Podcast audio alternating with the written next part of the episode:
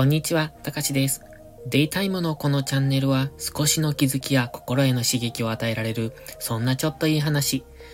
意識高く見える系、でも本当はダメ人間な僕が皆さんにちょっとした話のネタになるようなアウトプットをしていきます。今日のタイトルは、琵琶湖豆知識と書きました。昨日、琵琶湖疎水を見に行ってきまして、まあ、その影響もありましてね、ちょっと琵琶湖のことを考えてみましたので、豆知識として皆さんへ情報を共有しようと思います。そもそも琵琶湖疎水っていうのは琵琶湖から京都を経て大阪まで行く、そんな人工の運河なんですが、それは生活用水や発電、あとは観光、運搬ですね。その辺を目的として作られたのが元々でした。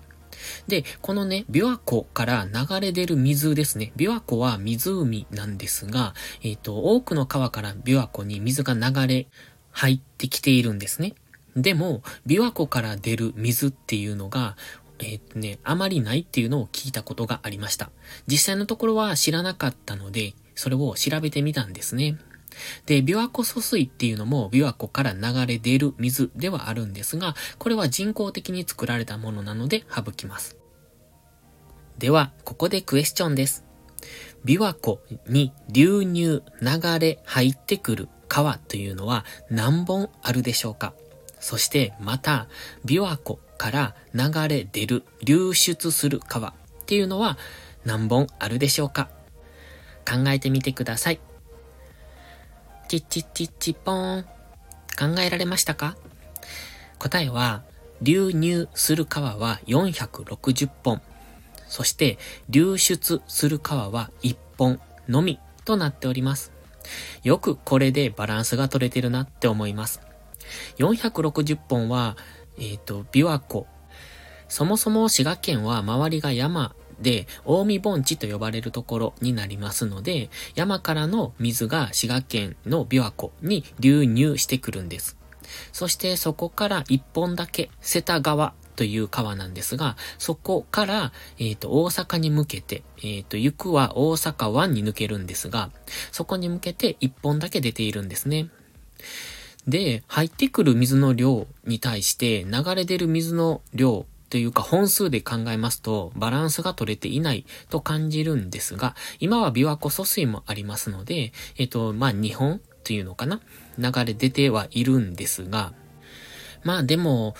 最近の大雨なんかがありますと、その、淀川へ流す水もしくは琵琶湖疎水の方へ流す水。つまり、琵琶湖から出ている水っていうのは限られているので、そこの、えっ、ー、と、流入が増えると当然流れ出る水の量も増えますよね。そうするとね、おそらくですが、京都や大阪の方で河川の氾濫が起こりかねないなと思うんですよ。だって、もともと結構な量の生活用水や発電用で、京都には流してますし、まあ、瀬田川なんかは自然の川ですので、もちろん高低差で流れていくものですので、琵琶湖の水が多くなればどんどんそちらに流れますよね。で、それを流してしまうと、その、か、えっ、ー、と、下流の方で氾濫が起こらないかなっていうような、そのくらいの雨が降る時もあります。で、えっ、ー、と、そうすると、えっ、ー、と、多分、京都とか大阪が危ないので、琵琶湖疎水なんかは、多分、出口、あの琵琶湖からの出口ですね。琵琶湖疎水の入り口というか。だからその辺で水量の調整ができると思うんですよ。で、そこで調整することで、おそらく、えっ、ー、と、下流への、えー、氾濫の危険性を防ぐことができると思います。瀬田川がどのようになっているかはわからないんですが、まあ、そもそも瀬田川も、その先の淀川もとても大きな川になりますので、どうなんでしょうね。ただ、えっ、ー、と、その辺を閉じてしまう。だから、下流域のことを考えて、琵琶湖から出る水っていうのを制限すると、今度は琵琶湖が溢れるんですよ。で、溢れると言いましても、もうすごく大きな湖なので、まあ、えっ、ー、と、琵琶湖ってね、来ていただいた方わかると思うんですが、一番広いところに行きますと、えっ、ー、と、反対側が見えないんです。そのくらい大きいんですよね。ただ、えっ、ー、と、北部の方は結構、えっ、ー、と、なんて言うんでしょう、海抜とは言わないんですけど、琵琶湖のその水面に近いところ、えっ、ー、と、高さがね、近いところに住まれている方もいて、で、洪水で山からの水が大量に琵琶湖に流入して、で、その出口のところをせき止めるというか、その出る量を減らしてしまうと、今度そこが浸水するんですよ。で、浸水するっていうのは当然山から水が降りてきます。琵琶湖に入ります。でも琵琶湖の水が非常に多いとなると、その小さな川が逆流を起こすんですね。当然入らないから、琵琶湖の方の、えっ、ー、と、水の量が増してきているから、そこに流れきれない。となると、川が逆流してしまうんです。で、逆流すると、その地域の方っていうのは、えっ、ー、と、床下浸水とかいうことが起こってくるんですね。で、実際ね、あの、滋賀県の長浜市っていうところら辺、僕も友達が住んでいるんですが、その辺はそういうことが起こり得るところなんですよ。だから、その、なかなか難しいなとは思います。まあ、この異常気象で仕方がない部分はあるのかもしれませんけれども、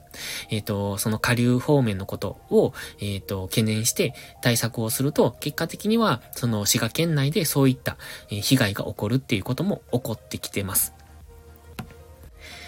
そして豆知識、もう一つですね。琵琶湖の水っていうのは、えっ、ー、と、当然入ってきている量と出ている量がありますので、だんだんと入れ替わっているんですね。で、入れ替わるって思った時に、どのくらいで、何年ぐらいで完全に湖の水が入れ替わるのかなっていうことを考えます。どのくらいだと思いますか？これって、えっ、ー、と、ちょっとはっきりとはわからないんですけど、だいたい20年ぐらいというふうに書かれてました。で、どうして20年もかかるのかと言いますと、えっ、ー、と、琵琶湖って、うんとね、イメージするならバスタブですね。バスタブの上の方から水が入ってきますよね。それが山からの水、流入です。そして、えっ、ー、と、流れ出る方はバスタブの線じゃなくって、また上の方に出口があるわけじゃないですか。ということはね、そのバスタブの下の方は水が入れ替わらないっていうことになるんですよ。結局、表面に流れてきた水が、また表面の水だけが出ていくみたいな、そういう状態になるので、うまく入れ替わるには、やはりそれなりの年月が必要なんですね。で、この水の、えっ、ー、と、湖内の水の入れ替わりっていうのを起こしているのが雪なんです。滋賀県って結構雪が降る、雪が積もる豪雪地帯とも言われております。その雪解け水が琵琶湖に流れ込む。と、水自体が冷たいので、琵琶湖の底に入るんですね。そうすると、琵琶湖の底にあった水が、今度、えっ、ー、と、上の方に浮上してきます。それによって、琵琶湖内で、えっ、ー、と、水の循環が起こるんですよ。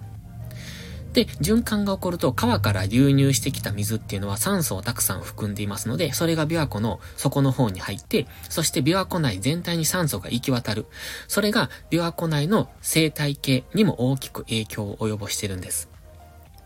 だから最近雪の少ない、えー、時期が増えてるんですけれども、やはり雪解け水っていうのはすごく琵琶湖の生態系を守るためには大きく影響を与える、そんな存在になってるんです。これが豆知識2個目です。そうすることによって、琵琶湖での、えーと、水の循環が起こり、その水の循環によって、えっ、ー、と、うまく流れ出ていく。で、琵琶湖の水が、まあ、20年ぐらいかけて入れ替わりますねって。で、過去はやはり琵琶湖に、えっ、ー、と、ゴミを捨てたりだとか、結構汚れていた時期もあったんですよ。で、やはり水は入れ替わっていきますので、少しずつ少しずつ綺麗にはなってきているみたいなんですけれども、やはりね、南部の方に行くと、やっぱ汚いなって思います。で、昨日の琵琶湖疎水で、あの、京都の南禅地を流れている水道角、あ、水路角ですね、を見た時も、えっ、ー、と、やはりね、生臭いなって感じました。その生臭いっていうのは、えっ、ー、と、水が汚くて生臭いのか、その魚とかがいるから、その関係なのかがよくわかんないんですけれども、まあ、でも、やはり水はきれいに越したことはないですしね、えっ、ー、と、滋賀県民としても、琵琶湖の水はきれいであってほしいなって思いますので、これからも心がけていきたいなって思ってます。それでは本日は琵琶湖豆知識ということで、琵琶湖に流入する川、流出する川、それから琵琶湖の水の入れ替わりについてお話ししてみました。もし皆さんの知識を刺激するような内容だと嬉しく思います。ではまた次回の配信でお会いしましょう。たかしでした。バイバイ。